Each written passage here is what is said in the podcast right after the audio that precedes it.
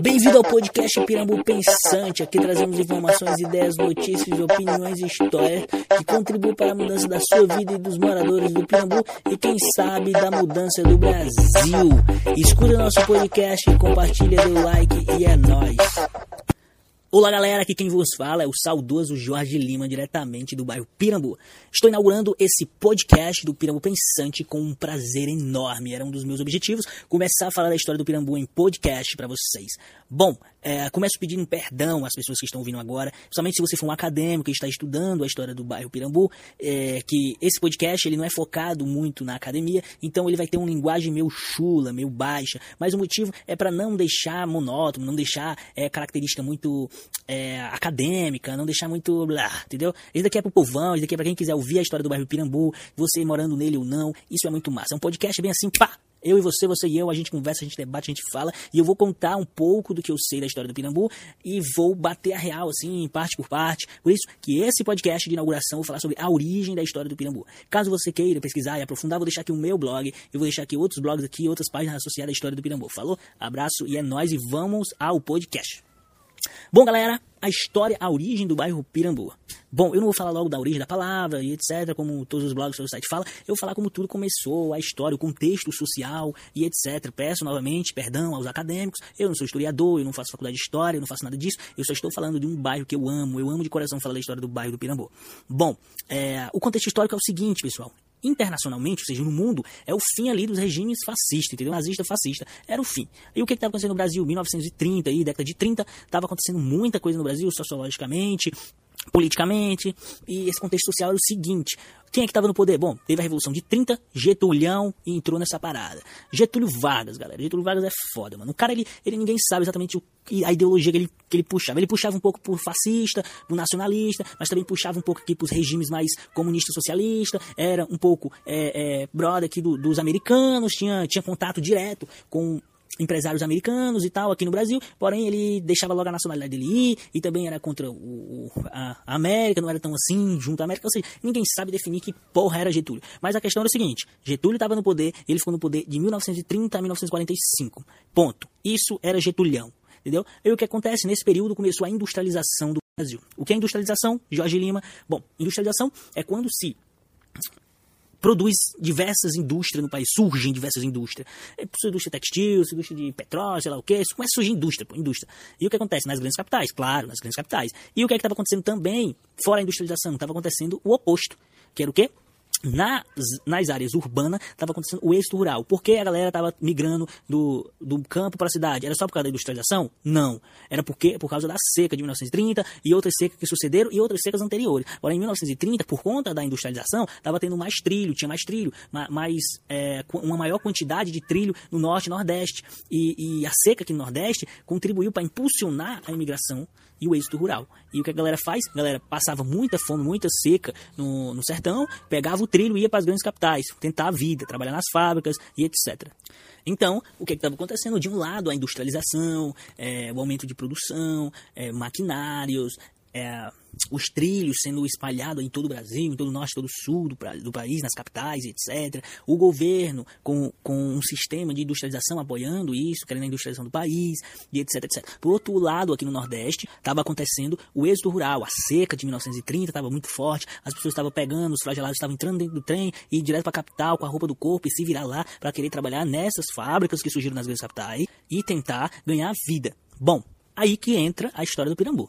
Porque quando os flagelados chegaram aqui na capital, eles queriam ficar onde? Perto das fábricas, para conseguir emprego e ficar muito mais fácil para eles ali.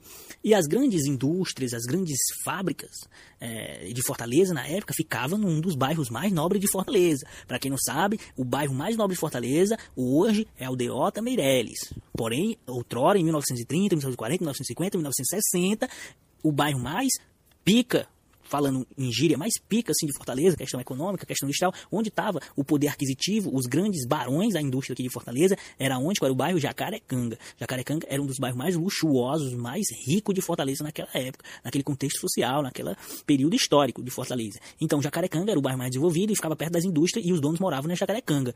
E, e tinha um liceu, que, que foi um colégio top da época, onde teve grandes poetas industriais e um, um, o Diaba 4 que estudaram ali, era um colégio top, como se fosse o Farias Brito hoje, Farias Brito, Arid Sá e tal. E o que acontece?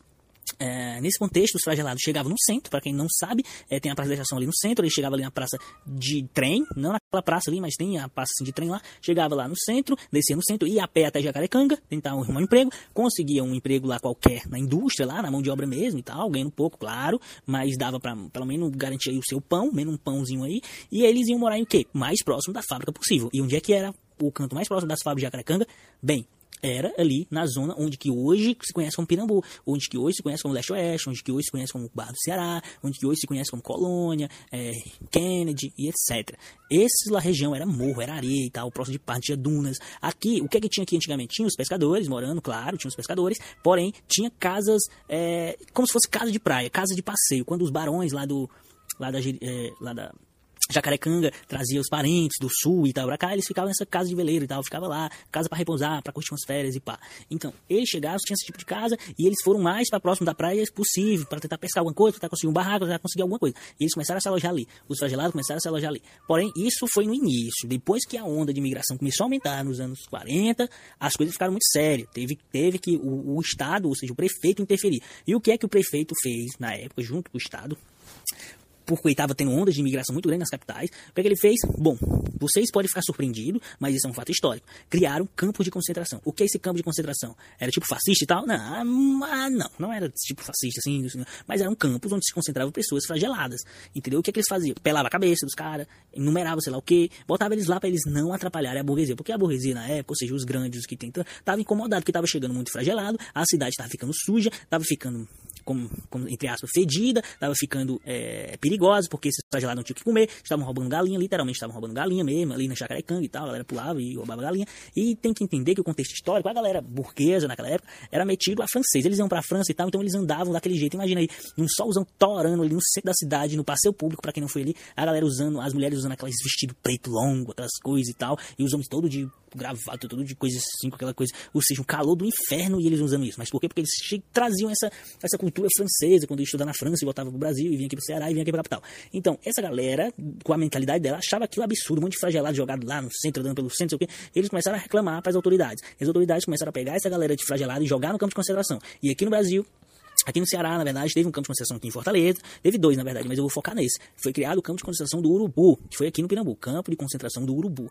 E nesse campo de concentração, as pessoas ficavam lá até a segunda ordem. Ou seja, até o, a prefeitura, muitas vezes a prefeitura pagou, depois que passou um pouco a seca, eles pagaram para esses flagelados voltar, mas eles não voltaram, porque já estava estabilizado aqui, já tinha família, já tinha, é, não era só mais pessoas do rural, já tinha pessoas que se juntaram com os pescadores, criaram família, etc, etc, etc.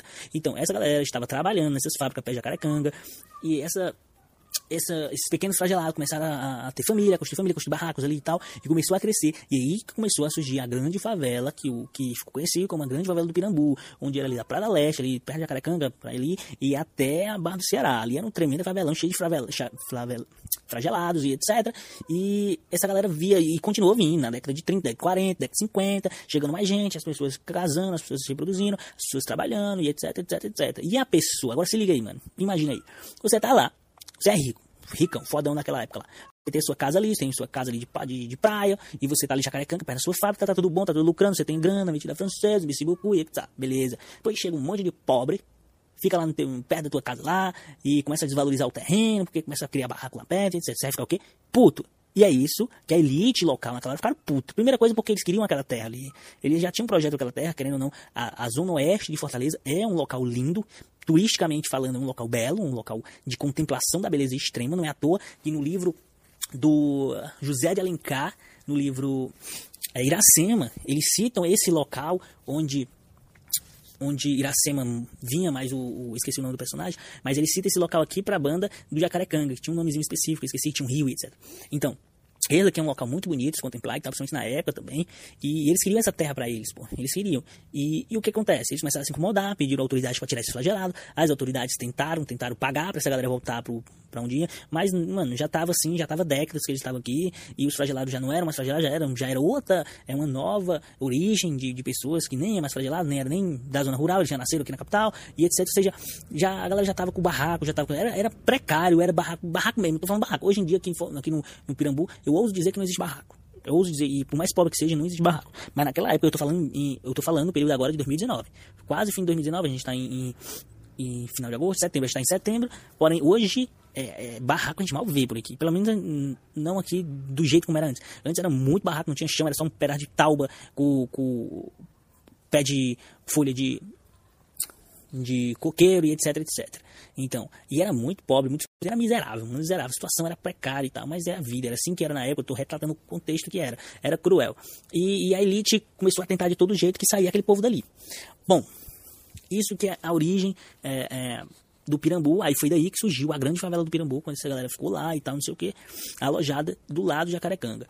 Nesse período já estava acontecendo grandes transformações em Fortaleza, é, por, por esse povo ter vindo assim, mudou toda a população de Fortaleza, que aumentou imensamente depois dessas ondas imigratórias e tudo isso. Irei continuar no, pod, no próximo podcast para falar mais um pouco da origem do Pirambu e como o Pirambu, como uma grande favela, se tornou um polo cultural, político, social de mudanças naquele período. Isso já nos anos 58, para os anos 64, por aí, que teve essa mudança social ali. E eu vou explicar esse contexto também. E por hoje é só, não quero alongar muito, já estamos nos 16 minutos. Espero que você tenha gostado, espero que tenha entendido um pouco a história do Pirambu e daí que depois disso, depois que se tornou realmente uma favela, mudou-se o nome, em vez de ser o Urubu, que era o campo de concentração, o Pirambu, e é homenagem a um peixe que aparece muito nessa região, que é um peixe roncador, que Pirambu vem do tupi, que significa mais ou menos isso, um peixe roncador, e daí que se originou a palavra, veio do peixe. E o nome da, da, grande favela que surgiu com esses flagelados, junto com, com os pescadores e tal, e etc. Então é isso, espero que tenham gostado. Dê o like, é nóis. E...